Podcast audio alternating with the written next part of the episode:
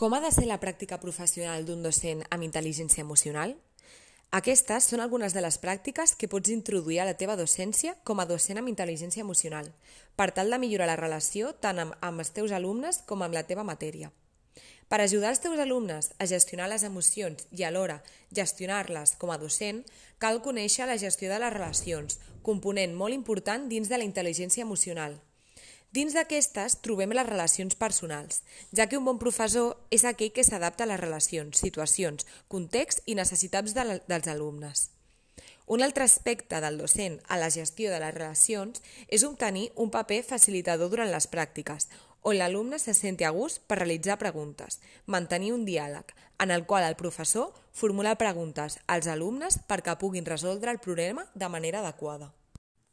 Aquesta intel·ligència emocional per part del docent també ofereix adaptar la seva figura en unes certes situacions, amb un estil una mica més directiu, per tal d'establir les pautes a seguir durant les sessions. D'altra banda, aquest professor també pot adoptar una figura paternalista, encara que aquesta figura no se sol donar, tret que l'alumne en la mani d'una manera explícita, ja que això pot comportar una dependència per part de l'alumne, un estil que sí es recomana com a professor amb intel·ligència emocional és a través d'una figura empàtica. Aquest estil està enfocat a la persona, basant-se en les preguntes com a facilitador. Es caracteritza per un interès en l'alumne, sabent què sent, què el preocupa, què vol aconseguir.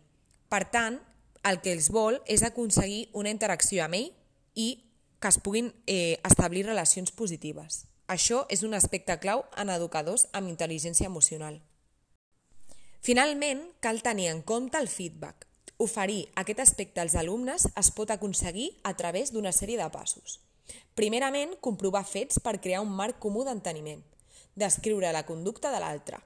Explicitar les conseqüències. I silenci i llibertat.